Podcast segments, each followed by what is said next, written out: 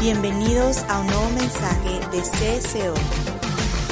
Yo en esta mañana, hasta hace rato, el Señor me trajo revelación de lo que voy a hablar un poquito más de esto. Como dije, el tema es cuando se desata la tempestad. Y en la vida de cada creyente va a haber tempestades, algunas más grandes que otros. Dice el Señor en su palabra en primera a los Corintios capítulo 10, 13, no os ha tomado tentación sino humana, mas fiel es Dios que nos dejará ser tentados más allá de lo que podéis soportar. Es decir, vendrá la prueba, vendrá la situación difícil. Pero dice San Pablo a los Corintios 10:13, no os ha tomado tentación sino humana, más fiel es Dios que no os dejará ser tentados más allá de lo que podéis llevar. Porque juntamente con la tentación, con la prueba, con la dificultad, con la tempestad, dice también vendrá la salida. Eso es la palabra del Señor. Y ya leímos el capítulo 27 del libro de los Hechos. Ya lo leímos, de allí vamos a tomar en esta mañana nuestra base para esta enseñanza. Antes que nada,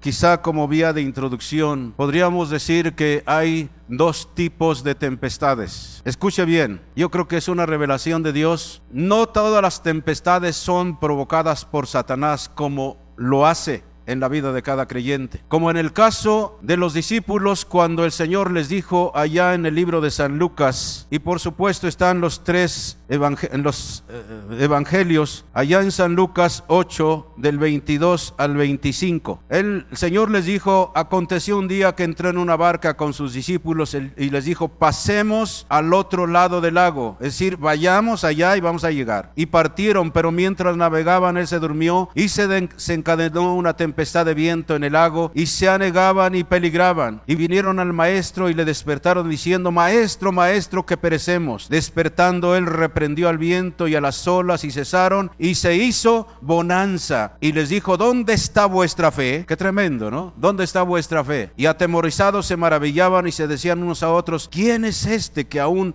a los vientos y a las aguas manda y lo obedece? Pero si ustedes ven del versículo 26 en adelante, vean Dice, arribaron a la tierra de los Gadarenos que está en la ribera opuesta a Galilea. Y al llegar en la tierra vino a su encuentro un hombre de la ciudad endemoniado, donde hacía mucho tiempo y no vestía ropa ni moraba en casa, sino en los sepulcros. Vean ustedes, solamente estoy tratando, creo que es la enseñanza que Dios quiere que entendamos en esta mañana. Cuando estoy hablando del tema cuando se desata la tempestad, digo, hay dos personajes que provocan las tempestades. Una como en este caso, Satanás cuando nosotros somos discípulos de Cristo, escuche bien, cuando somos creyentes en Jesús, el único Salvador del mundo, nos volvemos peligrosos para Él. ¿Me está escuchando? Nos volvemos peligrosos y trata de matarnos, trata de detenernos, trata de ahogarnos, trata de que caigamos en un desastre. Vean ustedes el caso de los discípulos. El, Señor cansado por predicar, por sanar a los enfermos,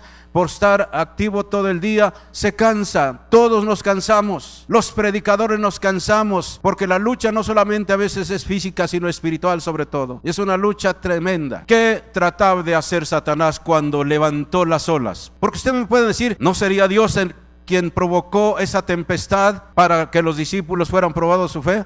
Puede ser en parte, pero no es así. Satanás trató de acabar con los discípulos y fíjense, el tonto de Satanás hasta quería acabar con Jesús. ¿Para qué? Porque eran peligrosos. Iban la región de Gadara a donde había endemoniados. Y cuando ellos llegaron allí, el Señor Jesucristo llegó a Gadara, liberó o libertó a este hombre endemoniado por no sé cuántos años que vivía en los sepulcros, andaba encuerado, como muchas gentes. Satanás trataba de detener que no se predicara el reino de Dios sobre esta tierra. Y es lo que Satanás está haciendo en estos días. Que usted no pueda seguir y por eso en su vida se desatan tempestades que la quieren sacar de la jugada, que lo quieren borrar del mapa. Pero escúcheme bien, si usted está con el Señor cerca, el Señor calmará las tempestades. Dice que cuando los discípulos estaban ya asustados, eran hombres de mar, pero se asustaron porque no habían visto una tempestad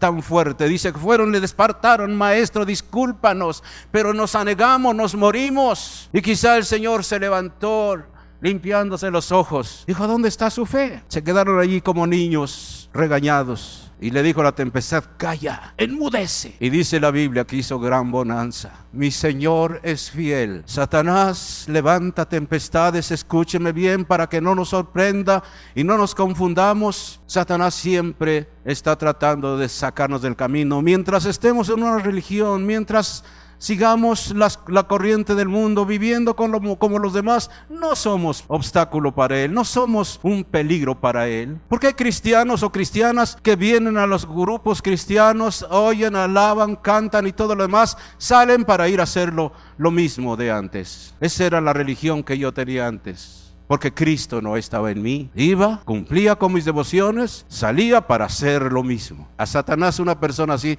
no le representa ninguna dificultad, no hay ningún peligro. Dice este, lo tengo engañado y lo tengo ahí amarrado, porque está haciendo lo mismo, nada más ha cambiado de iglesia o de, de grupo. Tengamos cuidado los que nos decimos llamar cristianos, porque si Cristo no está cerca de nosotros, el diablo nos mata. Yo he visto a través de los años gente que se decía cristiana pero vivía yo no sé en cuántas cosas. Y los mató, arteramente los mató a través de otra persona. Satanás sabe que somos un peligro para el reino de las tinieblas cuando nos entregamos al Señor. Y por eso desata grandes tempestades, que a veces sentimos la muerte. Pero hay otro tipo también de tempestades Podríamos decir para corrección, tenemos el caso de Jonás. Es, ese es otro tipo de tempestad. Dice la Sagrada Escritura, vino palabra de Jehová Jonás, hijo de Amitai, diciendo, levántate y ve a Nínime, aquella gran ciudad, y pregona contra ella, porque ha subido su maldad delante de mí. Y Jonás se levantó para huir de la presencia de Jehová a Tarsis y descendió a Jope y halló una nave que partía para Tarsis y pagando su pasaje entró en ella para irse con ellos a Tarsis, lejos de la presencia del Señor. Conocen la historia de Jonás, ¿verdad? Conocen la historia de un creyente traducido a este siglo XXI, de un creyente, de un evangelista, de un pastor, de un creyente quien quiera que sea, porque no hay creyentes comunes, todos somos creyentes. A veces estamos huyendo de un ministerio, de un llamado de Dios. ¿Por qué? Porque no queremos dejar lo que hemos estado haciendo. Y si ustedes analizan la historia de este asunto, dice la escritura sagrada que Dios fue llamado a, Jonás para ir a Nínive. Nínive que iba a ser juzgada por sus pecados. Era tan grande la maldad como en los días de nuestro tiempo que Solo lo que la humanidad merece es un juicio de Dios. Nínive era la capital de Asiria, una nación muy impía, brutal e inmoral. Y quiero decirle que Israel odiaba a los asirios y los veía como una, gran amenaza. Y por supuesto Jonás huyó del llamado de Dios, negándose a entrar, a entregar el mensaje de Dios a Nínive por temor de que ellos se arrepintieran y fueron, fueran liberados del juicio de Dios. En otras palabras, Jonás no quería que Dios tuviera misericordia de, ninguna nación, solamente de Israel. Y sobre todo, que no tuviera compasión de Asiria. Era un odio. Aún en los creyentes a veces hay odio, hay enojo, hay rechazo. Sin embargo, Jonás había olvidado, como muchos de nosotros olvidamos cuando decimos, ¿cómo le voy a compartir a ese o a esa que es una esta y es una aquella y este es otro? Yo que mejor que se, se muera sin, sin ser salvo. Pero Jonás se había olvidado que el supremo propósito de Dios para Israel era que fuera una bendición para los gentiles, para los demás pueblos que no conocían la palabra de Dios. Y Dios nos ha llamado a cada uno de nosotros no para estar sentados de vez en cuando en la congregación, no para seguir en lo mismo que estamos haciendo, sino para ir y compartir la palabra a nuestros amigos, familiares, vecinos, a donde el Espíritu Santo nos guíe. Porque Dios muchas veces el Espíritu Santo nos está guiando. Háblale a este. No, pero ¿cómo le voy a hablar si es mi jefe? Háblale. Y a veces somos desobedientes, como lo es, lo fue Jonás. ¿Y saben lo que la Biblia dice más adelante de Jonás? Dice en el versículo 4 de Jonás 1, pero Jehová hizo levantar gran, un gran viento en el mar.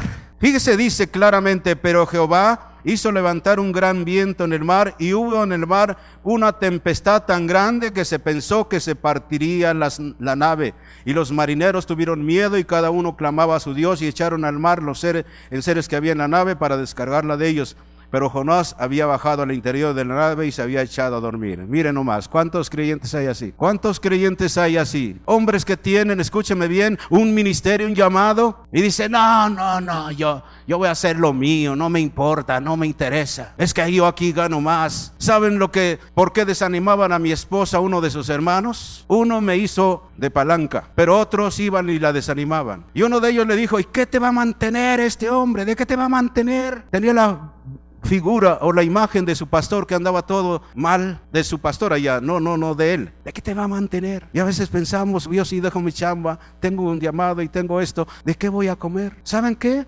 Yo como la gran mayoría de los que servimos al Señor, lo hemos dejado todo. Y Dios ha sido fiel con nosotros. Yo bajé a cero en todas las cosas, sobre todo en lo económico, y dependí de Dios por muchos años. Hasta ahora lo hago. Pero ¿cuántos de nosotros nos echamos a dormir, verdad? Dice que había bajado al, interior de la nave y se había echado a dormir. Y el patrón de la nave se le acercó y le dijo, ¿qué tienes, dormilón? Levántate y clama a tu Dios, quizá Él tendrá compasión de nosotros y no pereceremos. Y ustedes conocen la historia. Llega el momento en que echa suerte a ver quién tiene la culpa y cayó sobre Jonás. Le dijo, échenme al agua, se acaba. Era tanto el dolor por haber desobedecido a Dios que dije, bueno, ya, Señor, ni modo, échenme. ¿Saben lo que es echarlo a una persona en el mar? Aunque fuera un gran nadador, y ustedes conocen la historia, lo echan, y en su grande misericordia un gran pez, posiblemente una ballena, se lo traga. ¿Y saben lo que son los jugos gástricos? Tres días allí, hasta que lo vomita en la.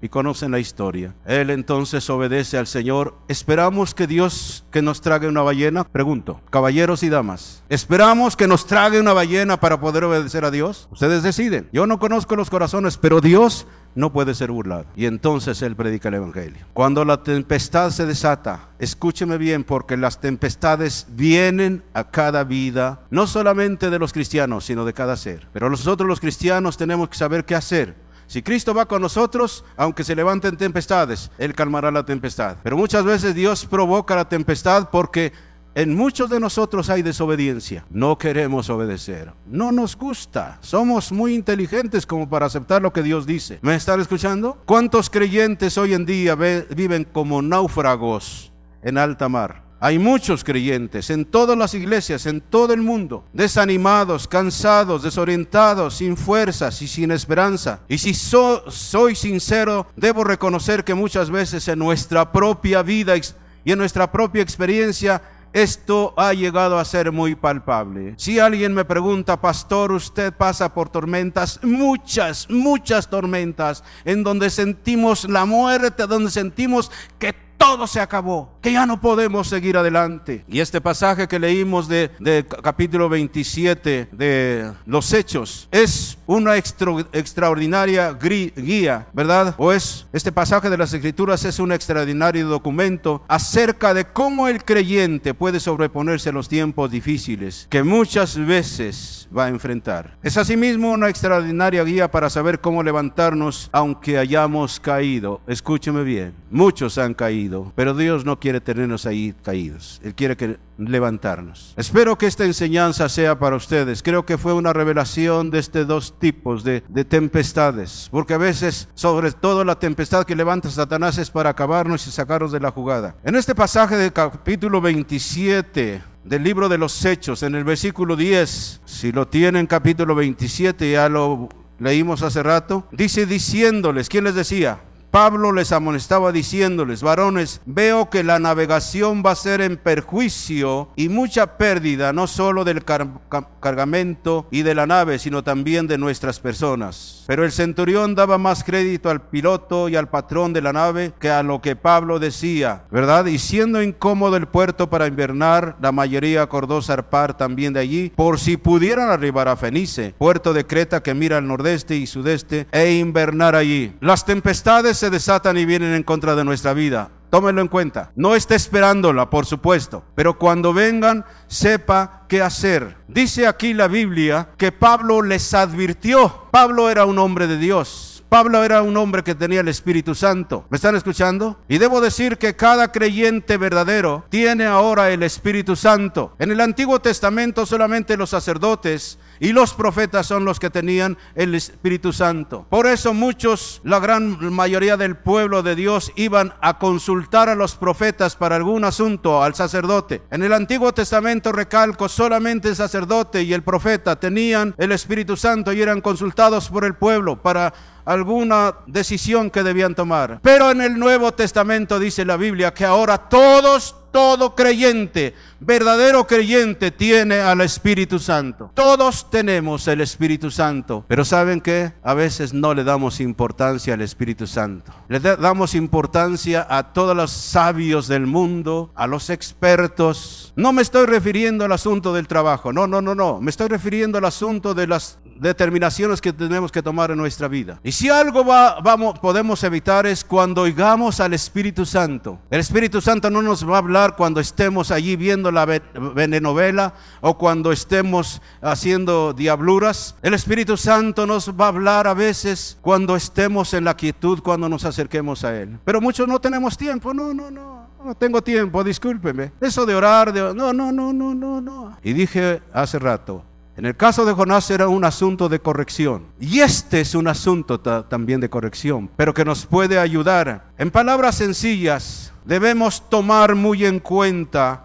al Espíritu Santo. ¿Qué decidir? ¿Cómo hacerlo? ¿Cuándo no hacerlo? Es para mí también. Pablo les había hecho una advertencia. Veo que la navegación va a ser con perjuicio. Él sabía por el Espíritu Santo que no debían zarpar pero nadie creyó lo que él les dijo. Dice que le dio más crédito al, al capitán. Le dijo, no, como yo no soy hombre de mar, porque había soplado una pequeña brisa, dice el versículo 13. Dice el versículo 13, y soplando una brisa del sur, pareciendo los que ya tenían todo lo que deseaban, levaron anclas e iban costeando, costeando Creta. Voy a recalcar, muchas tempestades, damas y caballeros, jóvenes y adultos, que vienen a nuestras vidas podrían ser evitadas si tan solo prestáramos atención a la voz del Espíritu Santo que siempre nos habla. Dijo el Señor en su palabra, orad sin cesar. ¿Cuántos lo están haciendo? Así nada más. Levante su mano y cuántos lo están haciendo, orad sin cesar. Ni siquiera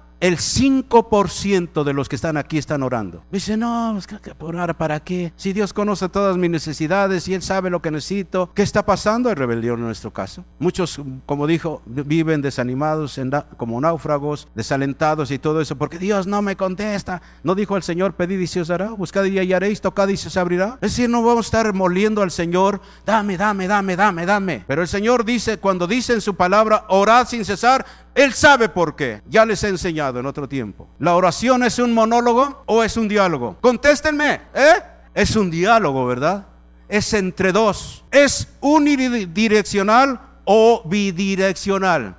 ¿Eh? En dos sentidos, ¿verdad? Entonces, si la oración es bidireccional, si es un diálogo, entonces es asunto de dos personas. Muchas veces aunque nosotros no estemos orando, no estemos, que, aunque estamos con Dios, estamos en Cristo, pero a veces Dios quiere hablarnos y no tenemos tiempo. Señor, discúlpame, estoy ahorita viendo aquí la, Big Brother, discúlpame, no, no, estoy viendo la academia, estoy viendo esto, no, no, no, no, estoy viendo mi venenovela, no, discúlpame. Y el Espíritu Santo quiere advertirnos, quiere hablarnos y nosotros no le damos crédito, porque tratamos a veces al Espíritu Santo como cualquier cosa. Y evitaríamos, escúcheme bien, damas y caballeros, muchas dificultades, muchas tempestades, muchas situaciones difíciles si nosotros estuviéramos oyendo al Espíritu Santo. Lo que les digo es bíblico, no, pero a veces no tenemos tiempo. No apartamos tiempos para estar con Él. Yo no digo que estemos hincados allí en la oficina, Señor, ayúdanos.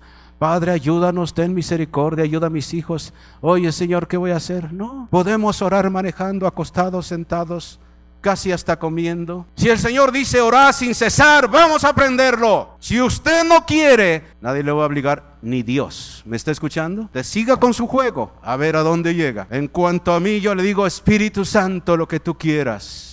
Si no tengo que dormir en las noches, no lo haré, quiero estar contigo. Si quieres que deje cualquier cosa, lo voy a dejar. Es en mi caso. Pero Dios sabe sus responsabilidades de cada persona. ¿Se acuerdan cuando en, el libro la unción Dios llamó a orar a Benny que estaba almorzando con su prima y su esposo. La almorzada es más o menos a la una de la tarde o dos de la tarde, allá en los Estados Unidos. Dijo el Espíritu Santo quietamente, ve a orar. Y él en su corazón dijo, Señor, pero ¿cómo voy a dejar a mi prima? Tengo tiempo que no lo veo. No, no, no, discúlpame. Y conocen el desastre. En la noche no hubo una unción. Quiero que tomen en cuenta eso. Si no les interesa, mi responsabilidad ya es cesa. Si usted no quiere tomar en cuenta estas palabras, es asunto suyo. Pero evitaríamos muchas tragedias muchas dificultades, muchos desastres si oyéramos o prestáramos atención al Espíritu Santo. Hoy el Espíritu Santo más que nunca está hablando a los creyentes, pero muchos de nosotros parecemos tan engreídos, tan arrogantes, tan sabios, que no estamos en capacidad de recibir una palabra de advertencia. Cuán importante es para cada cristiano o cristiana escuchar la voz, inclusive de su pastor, o de los ancianos, o de los líderes espirituales de su iglesia. No a cualquiera pida consejo, no a cualquiera, solamente a los que están calificados espiritualmente para dar un consejo. Si nosotros tomáramos en cuenta a veces el consejo del pastor, de los ancianos, de los líderes espirituales de la iglesia, y no solamente escucharlos, Muchas veces cuando estamos conscientes de que es bíblico, obedecerlos. Dice aquí la palabra de Dios en el versículo 13 del capítulo 27. Póngase de pie un momentito. Perdónenme los que no duermen, pero por los que duermen quiero ayudarles. Quiero ayudarles para que el enemigo no les robe esta enseñanza. Porque escúcheme bien, tarde o temprano nos llega una situación difícil. ¿Qué hacer? Espíritu Santo, ¿qué tienes que decirme? Aconsejame, oriéntame. ¿Qué dice tu palabra? y evitaríamos muchas cosas. Versículo 13, como dice, y soplando una brisa del sur, pareciendo los que ya tenían todo lo que deseaban, levaron anclas y fueron costeando Creta. ¿Qué fue lo que desvió de la verdad a los compañeros presos que iban con Pablo y la soldadesca? Ellos iban custodiados por un centurión. Un centurión era un oficial romano que comandaba a 100 soldados los, llevaban precisamente para eh, llevarlos ante César, allá en Italia, en Roma. Pero una pequeña brisa. Aquí leímos hace un rato, dice, pero el centurión daba más crédito al piloto y al patrón de la nave que a lo que Pablo decía. Y la demás gente a pesar de la advertencia de Pablo, la demás gente decía, no, no, no, no, no. El capitán del barco y el, el patrón decía, no, no, no, es, es una leve brisa. ¿Cómo quisiéramos una leve brisa ahorita, no? Que soplara y nos llegara un poquito de rocío, ¿no es cierto? ¿Es agradable eso? Así como es agradable un coqueteo, un, un filtreo o, o alguna cosa. No, no, no, no estoy cometiendo ningún pecado. Hay que ser decente, hay que ser caballero. Porque yo he visto a través de los años que a veces los caballeros, cuando andaban de novio, se sacaban casi el saco y le ponían a la dama para que pisara el piso, ¿no es cierto? Le decían lo mejor de lo mejor. Pero ahora que ya están casados, ya tienen años, se suben al volante y les súbete. ¿Qué te pasa? ¿Estás enferma o qué? ¿No puedes moverte? Súbete. Así, así nos las gastamos. Ya no hay esos buenos modales, ese amor. Yo he visto a muchachos que van por la calle y el muchacho va allí junto a la pared y la muchacha va aquí.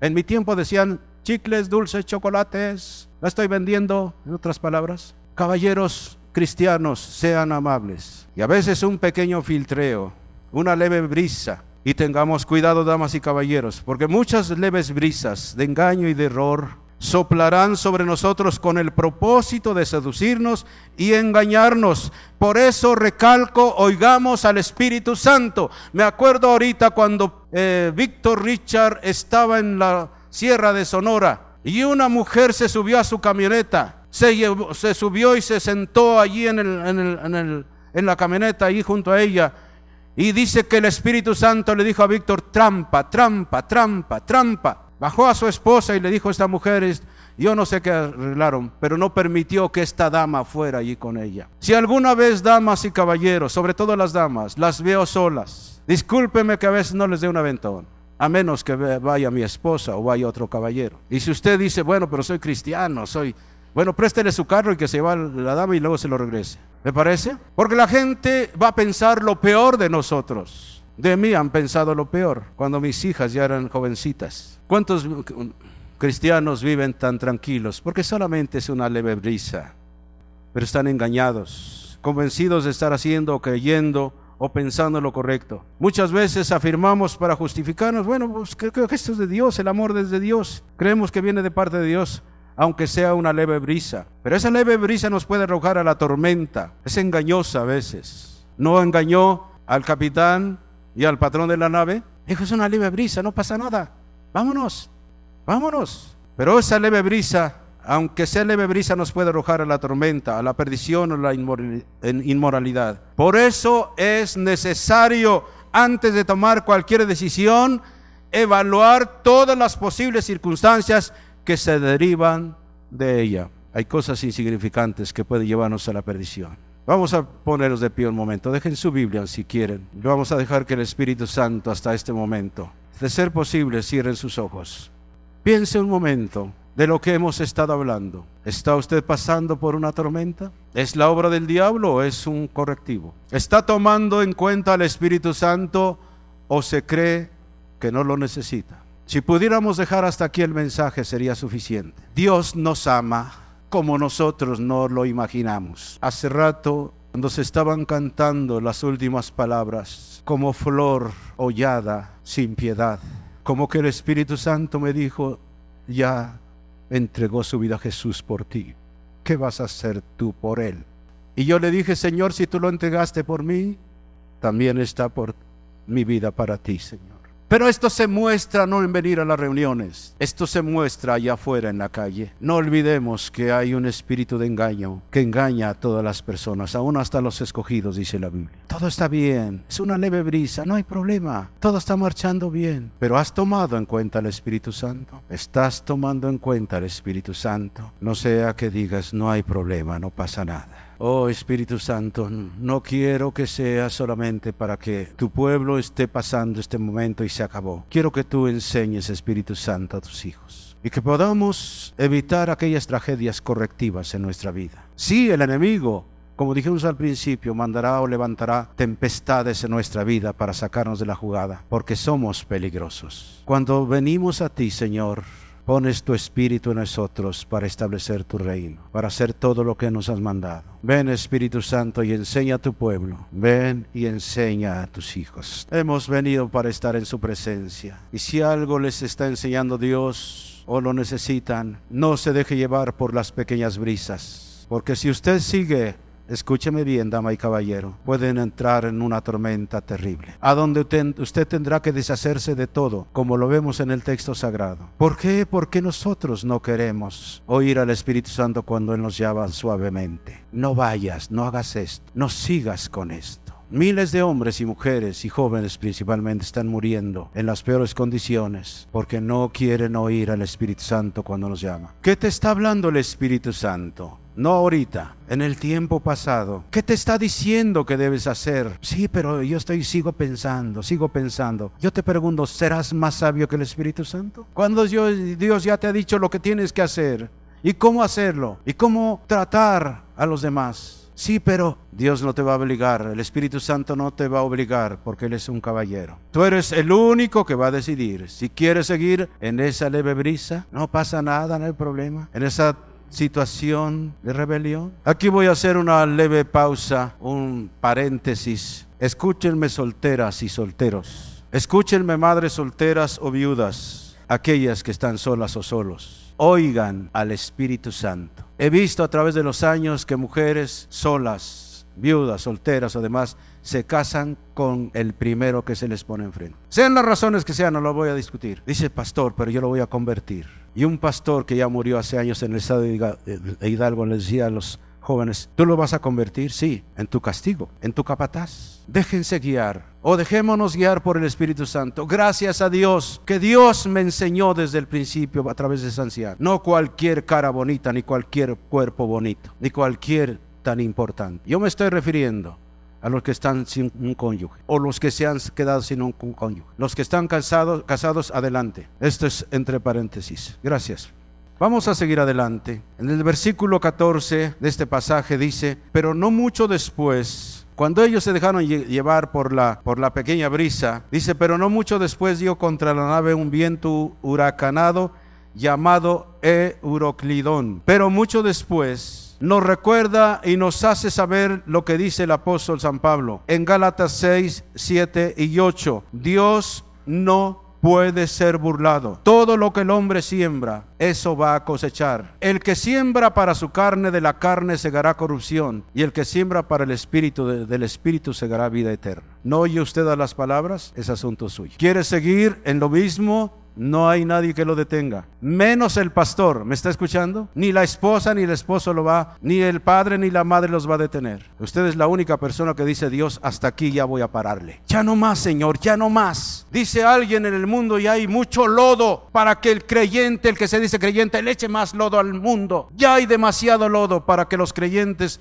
hombres o mujeres, jóvenes, adultos, sigan echando más lodo al mundo con su mal testimonio. No vamos a engañar a Dios con aparecernos al enmascarado de plata. Yo decía furtivamente, ya no tenemos que mirar a los que a los demás y ver la, la, paja que hay en los demás. Vamos a darnos cuenta si en nuestra vida hay una viga. En lugar de ver para afuera, vamos a ver para adentro. ¿Me están escuchando? Ese debe ser mi trabajo, mi responsabilidad, porque yo puedo vivir una vida doble con mi esposa, con mi esposo, con mis hijos, con mis padres. Vean lo que dice, pero no mucho tiempo, no mucho después. Este pero de Pablo nos lleva a pensar lo que dice Pablo también, Dios no puede ser burlado. Todo lo que el hombre siembra va a cosechar. El que siembra para su carne, de su carne segará vida eterna. Y el que siembra para el espíritu, del espíritu segará vida eterna. Al cabo de cierto tiempo de haber violado la voluntad de Dios, vienen a nuestras vidas situaciones que nos hacen entender cuán equivocados estábamos He sabido de personas que se casaron con alguien que se les presentó y ahora se dieron cuenta qué terrible vida están viviendo. Cuán equivocados estábamos. Pero escúchenme bien cuando nos damos cuenta de eso. Debemos dar gracias a Dios siempre por esos momentos porque Él usa estas cosas para perfeccionarnos. ¿Qué usó Dios en este caso para corregir a estos marineros, para corregir al centurión inclusive, al capitán y al patrón de la nave? Un euroclidón. Euros significa viento del este, Aquilo significa viento del norte. O sea, era una gran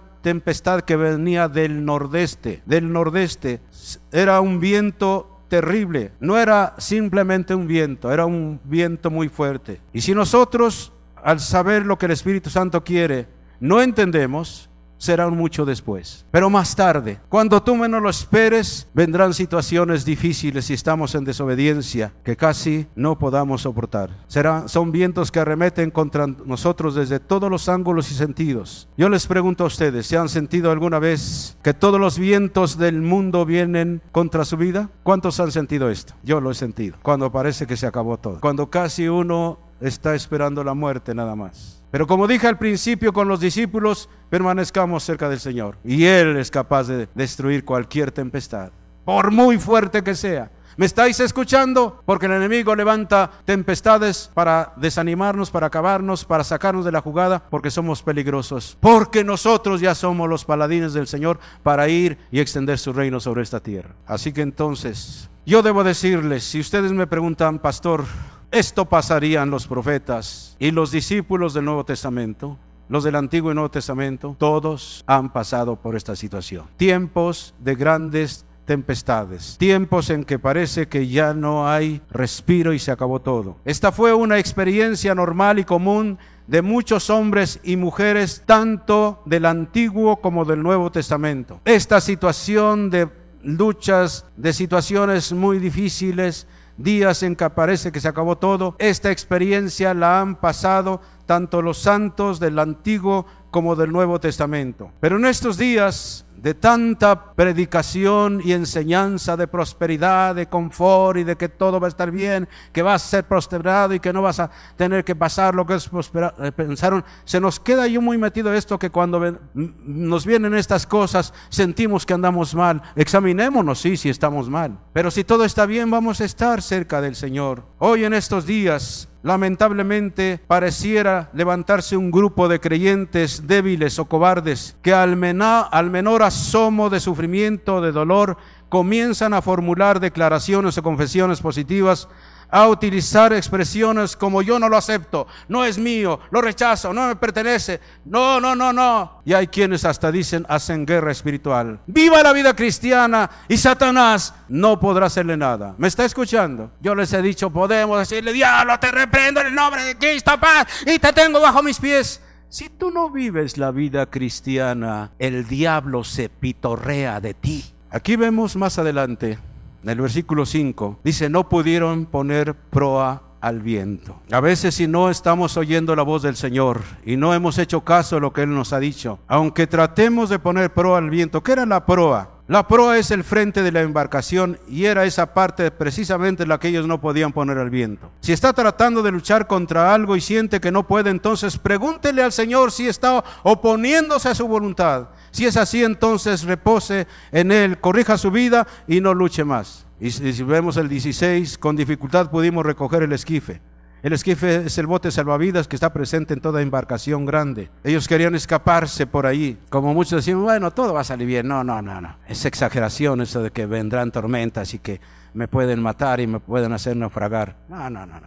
A veces queremos escaparnos con el esquife, con esa lancha grande. Tratamos de buscar soluciones, ignorando que tal vez sea el Señor quien está originando ese Euroclidón. ¿Para qué? Para hacernos reaccionar, porque Él nos ama, Él no nos quiere perder. ¿Me está escuchando? Él no nos quiere perder. Recuerde, nada está fuera del control de Dios, ni ocurre aparte de su conocimiento ni de, ni de, su voluntad. Dice el Salmo 135, 6, todo lo que Jehová quiere, lo hace en los cielos y en la tierra y en los mares y en todos los abismos. Por ahí tendrá algún esquife donde quiere escaparse de la perfecta voluntad de Dios.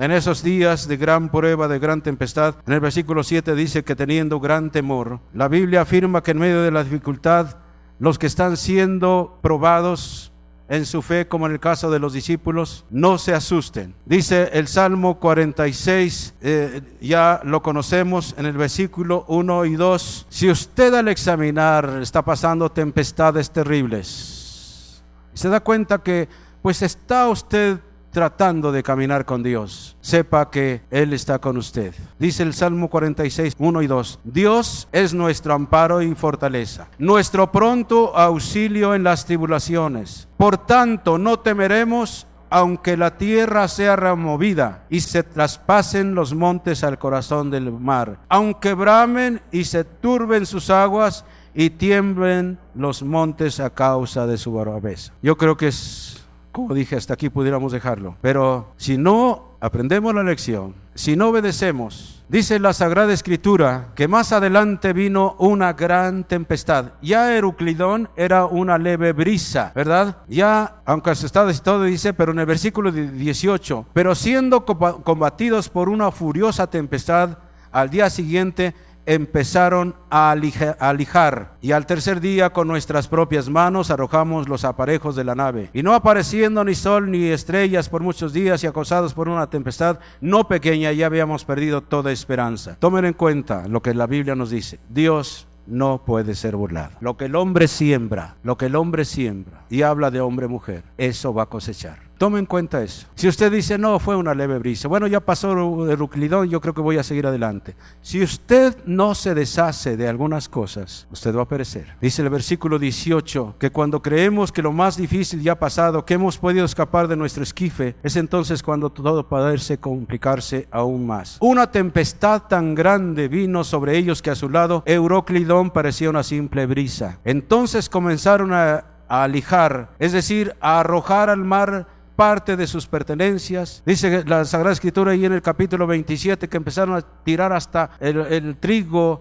los comestibles y todas aquellas cosas que podían hundirlos en la nave en que iban. Dice, comenzaron a lijar, a arrojar parte de sus pertenencias. Hay muchos creyentes en estos días que han quedado sin nada. ¿Cuántos parece que han sacado de sus vidas aquello que antes les fue tan útil innecesario. Hay muchos que se han quedado en situaciones penosas. Y esto sucede por nuestra desobediencia, por no tener la humildad suficiente para reconocer nuestros errores y pecados. Pero también puede ocurrir, aunque algunos no puedan comprender, que esto a veces como ya lo hemos dicho, Dios quiere llevarnos a un estado de total dependencia de Él. A que no estemos usando siempre nuestras propias fuerzas, ni nuestros recursos, ni nuestra sabiduría, porque Él quiere que le entreguemos todo para poder usarnos a su manera. Señor, aquí está todo, ya. Pero cuántas cosas nosotros todavía por ahí tenemos escondidos. Y no los queremos tirar. Yo no soy de la idea que voy a quebrar santos, de que ustedes me digan, pastor, venga a quebrar mis santos o venga a sacar los entierros. Es usted lo que lo tiene que hacer. ¿Me está escuchando? Yo no fui enseñado así. Yo lo hice, ni siquiera mi pastor me dijo. Pero hay cosas allí en sus hogares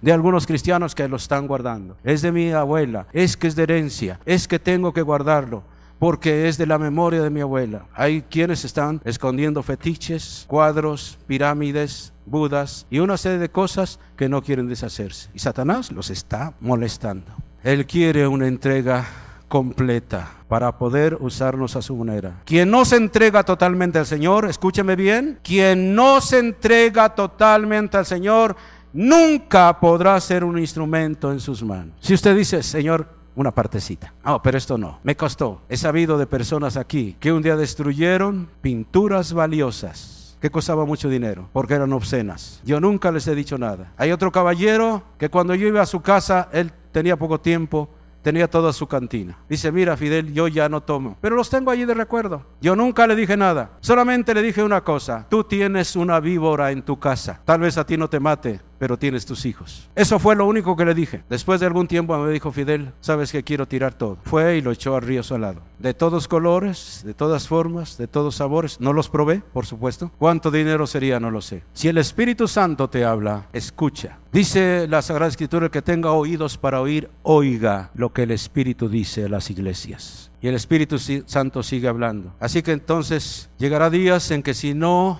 hacemos caso, andaremos a tontas y a locas. En el versículo 20 dice, y no apareciendo ni sol ni estrellas, para los marineros de la antigüedad eran muy importantes el sol y las estrellas para ser orientados en la navegación. De tal manera que si estos no aparecían, estaban completamente desorientados. Llegará el momento en que no sepamos qué hacer. Pero si usted está pasando por esta situación y se siente desorientado, sin saber qué hacer o cómo actuar en algunas áreas, específicas de su vida, vuélvase al Señor. Porque muchas veces hemos tenido que enfrentar dificultades que no hemos sabido qué decisión tomar. ¿Acaso no es cierto que muchas veces atravesamos etapas en las cuales nos sentimos totalmente ignorantes, confundidos y desorientados. Escúcheme bien, Dios sabe eso. Por eso es este mensaje para ustedes. Pero en el versículo 22, Pablo les dijo, no habrá ninguna pérdida de vida entre vosotros. ¿Por quién habló el Espíritu Santo ahora? Digo, Pablo, ¿por, Pablo, ¿por, qué, ¿por quién habló? Por el Espíritu Santo. Porque él siempre,